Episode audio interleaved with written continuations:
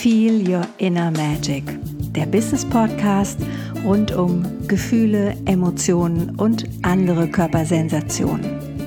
Mein Name ist Iris Irbar und ich bin Gefühlsaktivistin. Du weißt nicht, was eine Gefühlsaktivistin so macht? Hm, dann lass dich überraschen, weil dazu mehr hier in dem Podcast. Mein Lieblingsthema ist dabei Gefühle im Business bzw. Gefühle und Geld. Ja, und jetzt geht's los. So, hallo du Liebe. Heute mal eine kleine pragmatische Folge. Ich habe nämlich bei den ersten Folgen, ist mir aufgefallen beim Hören, ihr braucht noch ein bisschen Handwerkszeug. Hm? Also wenn ich sage, dann spür doch mal rein oder fühl mal und so weiter, dann ist die Arbeit mit Skalen super, super hilfreich. Wenn ich zum Beispiel sage, wie, wie, wie schlimm ist die Angst? Oder bei der Selbstliebe fühlst du, fühlst du ein bisschen Selbstliebe oder fühlst du gar keine Selbstliebe? Und da hilft es einfach wirklich, sich eine Skala vorzustellen oder wie so ein Thermometer im Grunde. Ich arbeite immer gerne von 0 oder 1 bis 10 und Mitte ist so okay, ja, aber alles über 5, da wird es dann entsprechend interessant. Und du kannst es natürlich für die negativen Gefühle genauso für dich definieren wie für die positiven Gefühle. Das, was du unter negativ und oder positiv verstehst. Das macht es ein klein bisschen greifbarer, weil die Arbeit mit Skalen kommt aus der Traumatherapie und auch aus der Schmerztherapie. Also jemand, der zum Beispiel Migräne hat oder der eben Traumata erlebt hat oder ein Trauma erlebt hat, der hat dann in so einer Art Buchführung oder in so einer Art ja, Tagesplan geschrieben, wie schlimm ist es denn? Ja, oder bei der Migräne, ne? Wie, wie ist die Migräne morgens, mittags, abends? Jetzt habe ich einen Kaffee getrunken, ist sie dann höher oder weniger hoch? Also geht sie einen Punkt hoch oder runter? Diese Arbeit mit den Skalen funktioniert natürlich nur für dich erstmal.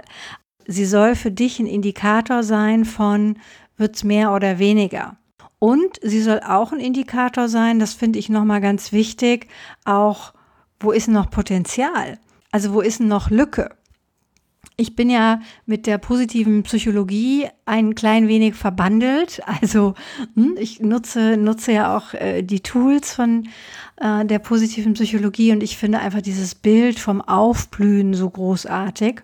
Die positive Psychologie ist ja ein Stück weit auch daraus entstanden, dass die gesagt haben, ja, lasst uns doch nicht gucken, wie wir die Kranken, die Depressiven, die irgendwie denen es nicht gut geht, wieder auf Null bringen. Ja, auf so ein Null-Set im Sinne von, das wäre normal, sondern lass uns doch mal gucken, was wäre denn wirklich toll, was wäre denn großartig, was wäre denn die, die volle Bandbreite bei denen ist praktisch die Null die Mitte und die Normalität und dann geht die Skala noch entsprechend weiter. Das finde ich auch einen schönen Gedanken.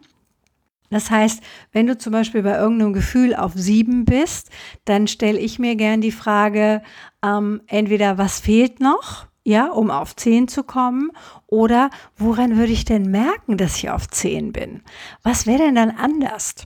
Hm? Ich kann mich erinnern, ich habe mal äh, in meiner Jugend ähm, äh, Motorrad bin ich gefahren und dann hatte ich mir ein Motorrad gekauft und dann habe ich diesen Schlüssel, diesen Motorradschlüssel jedem gezeigt, der ihn äh, sehen oder auch nicht sehen wollte, weil ich ich war so glücklich über dieses Teil. Jetzt konnte ich aber das Motorrad nicht überall mit hinnehmen, aber den Schlüssel.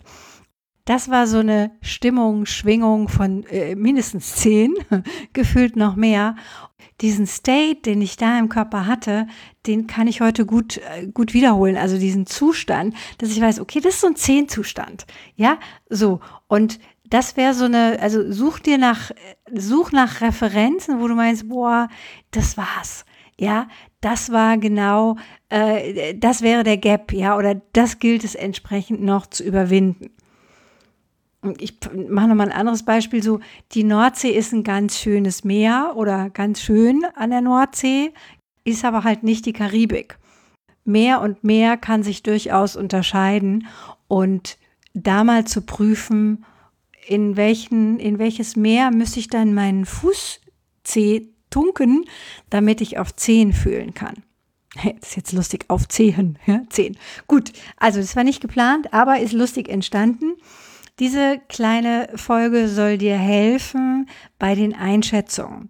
Das ist das eine, Arbeit mit der Skala und das andere ist immer Verortung im Körper. Fang an mitzukriegen, bezogen auf deine Selbstwahrnehmung, wo ist denn das Gefühl und welche Dynamik hat das Gefühl? Also bewegt es sich? Ist es irgendwie fest? Ist es statisch? Ist es, geht es eher nach außen oder nach innen? Wenn es darum geht, in den nächsten Folgen ja auch Gefühle nochmal auch zu wandeln, dann sind diese Punkte da erstmal ganz wichtig, weil sie dienen als, als Ausgangspunkt. Der erste Schritt ist auf jeden Fall die Selbstwahrnehmung. Hier nochmal die Einladung, da genau hinzuschauen, hinzuhören und hinzuspüren, was da auch in dir so passiert. Super spannend, mach dich auf die Reise zu deiner eigenen emotionalen Energie, die sich da in deinem Körper mal mehr, mal weniger, mal hoch, mal runter bewegt. Hm? Und natürlich freue ich mich wieder, wenn du mir eine E-Mail schreibst oder auch den Podcast likest. Wir sehen uns im Zweifelsfall auf meiner Internetseite www.pink.academy. Bis dahin wünsche ich dir ein erfülltes Leben.